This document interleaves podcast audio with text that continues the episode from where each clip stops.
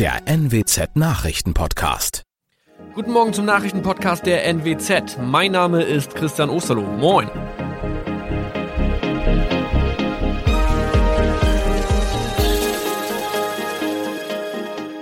Und das sind unsere regionalen Nachrichten am Morgen.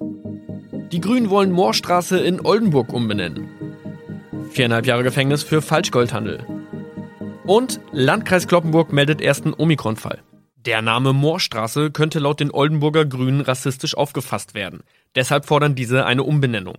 Die Straße wurde allerdings nach Hermann Moor benannt, einem der ersten Siedler in der Gegend. Um Missverständnisse auszuschließen, beantragen die Grünen eine Änderung in Hermann Moor Straße. Dann müssten alle Anwohner ihre neue Adresse in ihren Pässen angleichen. Außerdem müssten Polizei, Feuerwehr, Rettungsdienste und Anbieter von Navigationssystemen informiert werden. Die Stadtverwaltung schlug vor, ein Zusatzschild mit Informationen zur Person Hermann Mohr anzubringen. So könne man alle Irritationen beseitigen. Tobias G. musste wegen dem Verkauf von Falschgold am Mittwoch vor das Landgericht Oldenburg. Nachdem der Schortenser bereits im Mai zu einer Freiheitsstrafe von mehr als drei Jahren in Jever verurteilt wurde, betrieb er seinen Handel auf eBay Kleinanzeigen weiter. Das wog bei der Verhandlung schwer auf. Der 27-Jährige schrieb in die Inseratsüberschrift das Wort plated, was so viel bedeutet wie überzogene und nur vergoldete Ware. Da im weiteren Anzeigentext aber die Rede von einem Reinheitsgrad war und die abgebildeten Goldbarren eine Seriennummer trugen, handelt es sich hierbei um eine Täuschung. Tobias G. wurde zu viereinhalb Jahren Haft verurteilt.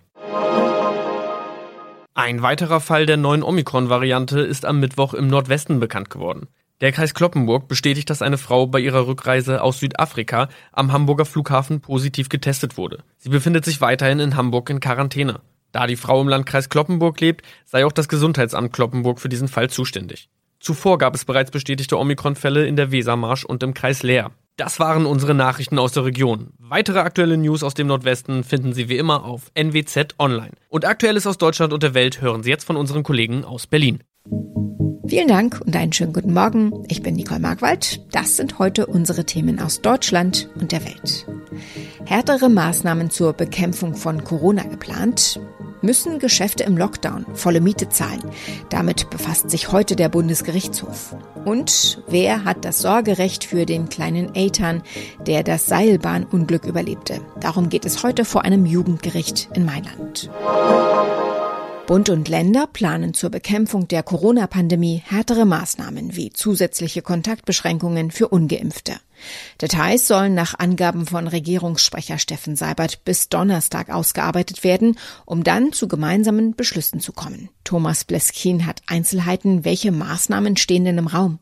Also die wohl überraschendste Maßnahme, über die heute gesprochen wurde, ist die Einführung einer Impfpflicht. Olaf Scholz hat sich da offen für gezeigt und vorgeschlagen, dass, wenn der Bundestag darüber abstimmt, jeder Abgeordnete für sich selbst vor seinem eigenen Gewissen entscheiden soll. Also nicht wie üblich der Haltung seiner Fraktion folgen muss. Weitere Vorschläge sind unter anderem die Einführung von umfangreichen Kontaktbeschränkungen, vor allem für Ungeimpfte, auch bei privaten Treffen, die Ausweitung der 2G-Regeln auf den Einzelhandel und auch Einschränkungen bei Großveranstaltungen. Es war ein ereignisreicher Tag gestern in Sachen Corona. Erst die Entscheidung des Bundesverfassungsgerichts, dass die Bundesnotbremse im Frühjahr rechtens war. Und dann hieß es vor der Bund-Länder-Schalte, Beschlüsse soll es nicht geben. Jetzt ist aber ein ganzer Katalog da, der schon morgen in Sack und Tüten sein soll, kann man also sagen, für die Pandemiebekämpfung. War das ein guter Tag? Ja, zumindest haben sich etliche Teilnehmer nach dem Gespräch so positiv gezeigt wie lange nicht mehr. Bayerns Ministerpräsident Markus Söder zum Beispiel, der hat dieses Fazit gezogen. Es ist besser gelaufen, als ich gedacht habe. Es ist eine Menge vorangekommen. Und ich sage das jetzt auch so persönlich, daran hat auch heute Olaf Scholz seinen Anteil. Wer hätte das gedacht, dass Söder das mal sagen würde? Es kann aber auch wieder ein Schachzug von ihm sein, denn viele Regeln, die in Bayern schon gelten, die sind heute mit eingeflossen. Da ist das Lob für Scholz auch ein bisschen Lob für Söder selbst. Durch die verhängten Corona-Maßnahmen im vergangenen Jahr konnten viele Geschäfte nicht öffnen mussten aber für die Zeit die komplette Miete zahlen. Der Bundesgerichtshof will sich heute damit befassen, ob Mieter von gewerblich genutzten Räumen dazu verpflichtet sind, während eines Lockdowns die volle Miete zu zahlen. Tine Klimach berichtet aus Berlin. Zwei Landesgerichte, zwei unterschiedliche Entscheidungen. Bei dem Fall geht es um einen Einzelhändler in Sachsen, der die Miete für seinen Laden für Textilien wegen des Lockdowns nicht mehr zahlen konnte. Die Klägerin will aber die volle. Dabei läge schon eine Störung der allgemeinen Geschäftsgrundlage vor, weil der Einzelhändler seinen Laden nicht öffnen konnte. Deshalb befand das Gericht, er muss nur die Hälfte an Miete zahlen. Ob der Bundesgerichtshof zu einem abschließenden Ergebnis kommt, ist noch unklar. Das juristische Drama um Eitan, der als einziger das Seilbahnunglück am Pfingstwochenende überlebt hat, geht heute vor einem Gericht in Mailand weiter. Eitan hatte bei dem Unglück am Lago Maggiore auch seine Eltern verloren. Seitdem streiten die Verwandten des Sechsjährigen erbittert um die Vormundschaft. Claudia Wächter berichtet aus Rom.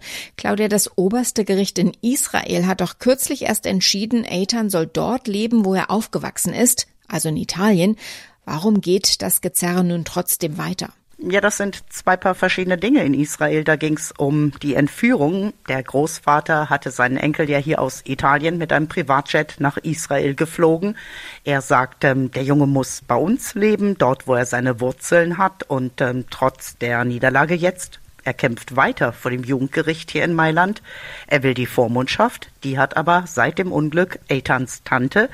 Die lebt äh, in Norditalien und äh, will sich auch weiter um ihn kümmern. Ist der Kampf des Großvaters nicht eigentlich aussichtslos nach dieser Entführung? Na, ich bin natürlich kein Richter, aber ich nehme auch an, dass diese heimliche Flucht im Privatjet nicht gerade für den Großvater spricht. Der wird hier, hier sogar auch noch per Haftbefehl gesucht, aber noch ist unklar, ob er überhaupt ausgeliefert wird. Die vergangenen Wochen hat Eitan ja in Israel verbracht. Was weiß man darüber, wie es ihm geht?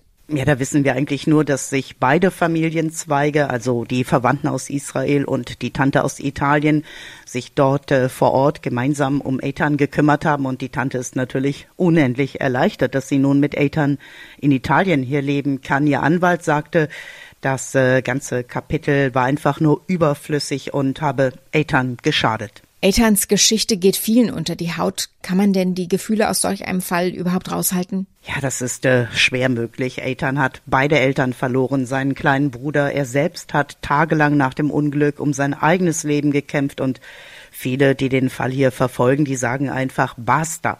Denkt einfach mal an den Jungen, der hat so viel durchgemacht. Wie soll so eine kleine Seele das eigentlich verkraften? In unserem Tipp des Tages geht's heute um Weihnachten. Jetzt beginnt ja der tägliche Countdown beim Türchen öffnen. Doch kommen trotz Corona bestellte Pakete rechtzeitig an? Und wann muss die Weihnachtspost ganz sicher auf den Weg gebracht sein, um vor Heiligabend einzutrudeln? Stichworte Lieferengpässe und Absendefristen. Jonas Klüter hat sich bei den Zustellern umgehört. Jonas, was muss ich denn machen, damit das Paket mit Geschenken noch rechtzeitig vor Heiligabend ankommt? Ja, die Regeln sind bei vielen Anbietern relativ ähnlich. DHL gibt für den Versand innerhalb Deutschlands den 20. Dezember als spätesten Termin an. Ähnlich ist es bei Hermes. DPD rät, Pakete bis zum 21. Dezember abzugeben, also einen Tag später. Und damit alles reibungslos klappt, sollte man möglichst nicht zu Stoßzeiten in die Filiale gehen. Damit ich was verschicken kann, muss ich ja erstmal was haben, also was kaufen. Das scheint angesichts der Berichte über Lieferengpässe aber schwerer zu werden. Wie viel ist denn da dran? Ja, das scheint tatsächlich so zu sein. Zuletzt haben sich mehr als drei Viertel der deutschen Einzelhändler darüber beschwert, dass sie Probleme mit der Lieferung bestellter Ware haben. Das soll vor allem Spielwaren, Fahrräder und Computer betreffen. Verbraucherschützer empfehlen übrigens nicht nur im Internet zu stöbern. Heiß begehrte Artikel sind der Erfahrung nach manchmal länger im Laden vor Ort vorrätig als online. Was gibt's sonst noch zu beachten? Was mache ich denn, wenn das Geschenk gar nicht so gut ankommt, wie ich gehofft habe? Das ist ein guter Punkt, denn das Thema Rückgabe kann schnell zum Problem werden. Online gelten für den Umtausch meist großzügige Regeln. Zum Beispiel kann ich da ja im Internet bestellte Artikel bis zu 14 Tage danach zurückschicken. Manche Händler verlängern die Frist ja sogar über Weihnachten. Im Einzelhandel gilt wiederum, gekauft ist gekauft. Umtausch funktioniert da meistens nur aus Kulanz. Der britische Geheimagent James Bond hat sich in seinen Filmen so manches Mal mit einem explodierenden Kugelschreiber gerettet oder mit Autos, die Spezialwaffen oder einen Schleudersitz hatten. In Wirklichkeit hat der britische Auslandsgeheimdienst MI6 nichts davon. Das hat der Chef der Behörde Richard Moore jetzt erzählt und mit einigen Gerüchten aufgeräumt.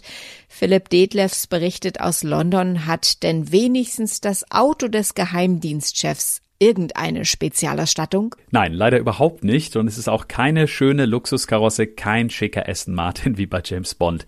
In den Filmen bekommt 007 seine Autos und seine berühmten Gadgets ja immer von Waffenmeister und Tüftler Q. In der Realität will der MI6 sich in Sachen Technik jetzt aber nach außen orientieren und mit Technologieunternehmen zusammenarbeiten. Das sei nötig, hat Geheimdienstchef Moore gesagt, damit die echten Qs auf der Höhe der Zeit bleiben und sich gegen Gefahren aus China und Russland wehren können. Was ich noch besonders erstaunlich fand, die britischen Geheimdienste haben jetzt sogar einen Vertrag mit Amazon geschlossen, und zwar zur Cloud-Nutzung. Soweit das Wichtigste an diesem Mittwochmorgen. Ich heiße Nicole Markwald und wünsche einen guten ersten Dezembertag.